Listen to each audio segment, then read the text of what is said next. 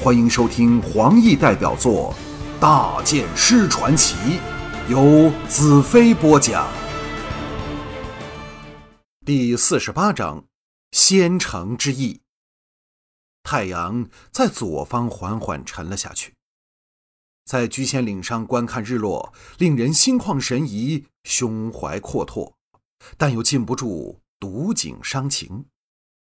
这两种极端的感受，连头脑单纯的人也会生出感触，只是没有那么深刻清楚。便像我在净土的遭遇，既快乐，又是无比的痛苦和彷徨，充满了希望，但又惊惧不已。小矮胖和他的十多名助手正在为我的飞行做着最后的准备。我穿上特制的、有高度弹性的厚棉衣，戴上保护头盔。腰带上系着各式各样必须的装备，等待着给送到鸟腹下藏人的庄稼里。晚风呼呼吹来，折起了双翼的巨型皮鸟飞不住颤震，霍霍作响。来送我的只有红晶，其他人都有更重要的任务不能分身。我也断然拒绝了四女跟来，一来这段登峰的路程绝不好走。更重要的是，我需要冷静，不想因为他们而有任何情绪的波动。一向快乐无忧的红月，离别时忽然感情激动起来，搂着我，哭得眼都红肿了，惹得尼亚等无不凄然洒泪。红月开始和我相好时，或者只是对我出于好奇心和少女对英雄的崇拜，但今天她已是情根深重了。红晶在旁道：“大剑师，真的要在明月映照之下起飞吗？”我肯定道：“一不做二不休，横竖避不过他们的眼睛，我偏要在他们最易发现我的时候飞过去，以收疑兵之效。”大地黑沉了下来，澄明皎洁的圆月在中天露出动人的仙姿。小矮胖气喘吁吁地走过来道：“临时起飞台大功告成。”我要将你们藏到鸟腹下了。起飞台是一条以木材搭出来的倾斜向外的走道，近端直伸出到外面的空间。我点点头，随着小矮胖来到了停放在走道这一端的皮鸟处，遵从他的指示，钻进鸟腹下的装架里。其他人立时便要动手将我系紧。我道：“不用了，这鸟腹非常安全。”我用手脚的力便可紧附在里面。最重要的是，黑叉鬼看上来时见不到人的形体。小矮胖道：“大剑师放心，除非像我们在这么近的地方看，否则绝不会发现你。但你真的不需要。”我道：“不需要了，灵活点更好。起飞吧。”小矮胖肃容道：“大剑师珍重。”再向其他人大喝道：“准备！”我拉动机括，巨鸟双翼张了开来，风压立时倍增，整只巨鸟颤振起来，似欲乘风而去。小矮胖叫道：“现在吹的是西北风，到了下边，风向可能会突然改变，要多调教两翼的角度。”巨鸟缓缓移动，沿着下面装了轮子的木架滑下倾斜的走道，不住加速。红鲸大叫道。大剑师，我们在流仙城喝个痛快，和所有的美女呼混，珍重啊！我心情大好，大喝道：“一定的，我等你。”开始时，他们还能跟着巨鸟狂奔，不一会儿已给抛在后面。两旁景物飞退，身往虚空的近端迅速扩大。我乘着巨鸟滑离了走道近端，直飞出居仙峰上的虚空。助飞的轮架向下掉去，狂风扑面刮来，使我眼睛都几乎睁不开来。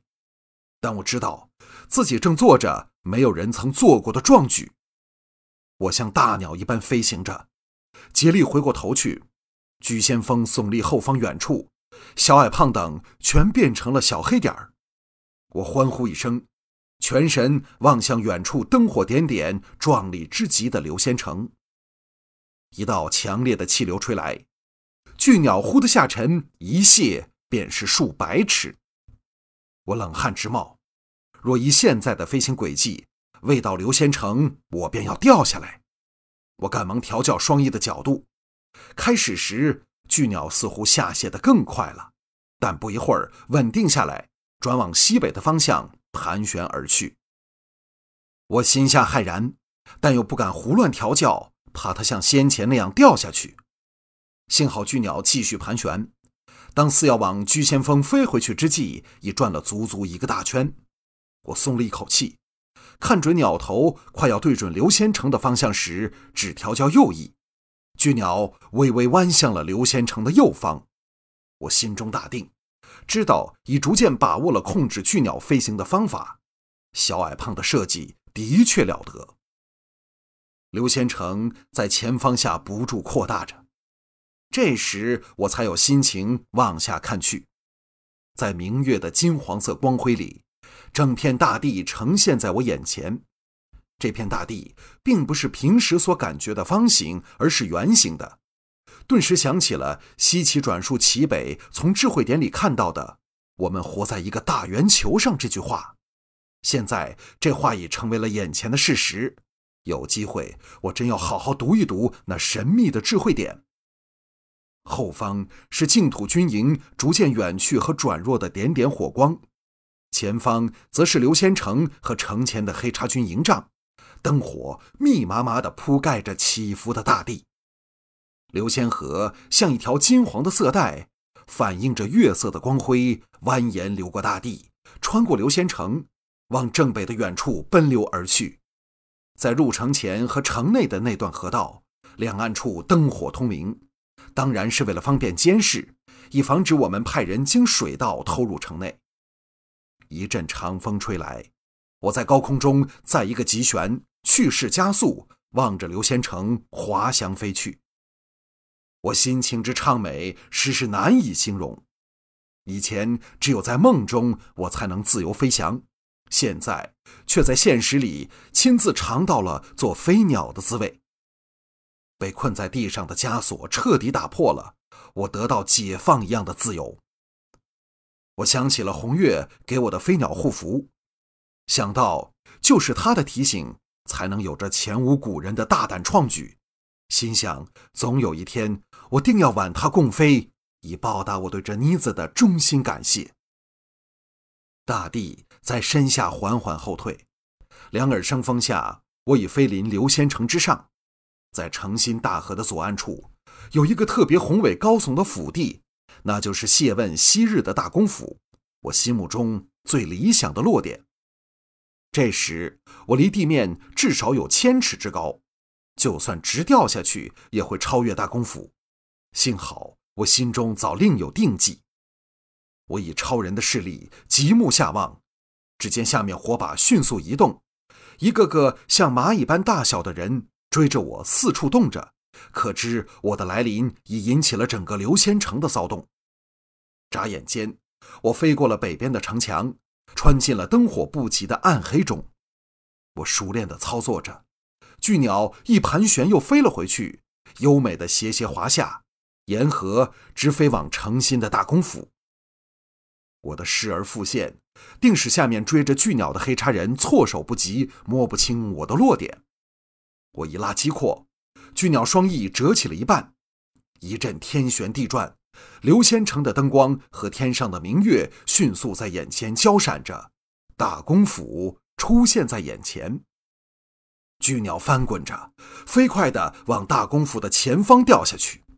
我暗叫不妙，强忍着眩晕，拔出腰间龙哥送我的钩索，趁着脸向大公府的刹那，猛头击阔，同时张开鸟翼，嗖的一声，背索急射，巨鸟继续前冲。被索去尽，一股大力扯来，使索筒几乎脱手飞出。我死命紧抓着，手臂差点脱臼而去。巨鸟停止前飞，颤震了几下，以钩索勾着的岩顶为中心，绕着大公府的尖端盘旋起来，越旋越快，越旋越往上升。我知道，要将巨鸟安然降在大公府的屋顶上，已是绝无可能。一咬牙，擦着火种。点燃头顶处的鸟体，同时从鸟腹脱身而出，扯着钩索，尽力向近三十尺下的大公府屋顶跳了下去。巨鸟全身着火，向高空斜升上去，砰！我的肩头先撞在以方石板砌成的屋顶上，无可借力之下向下滚去，刹那间滑离了屋檐，直掉下去。我心中正担心棉衣能否受得起这样的碰撞力时，钩索已尽，将我挂在半空。若我的臂力稍小一点儿恐怕难免骨断筋折。下面隐隐有人声传来，我大骇中不敢下望，扯着锁子硬爬了上去。到了屋檐处，心中一动，双脚一摇，摆了过去，勾着屋檐的柱架，缩身进去，藏在屋檐下的黑暗处。这时，人声开始鼎沸起来。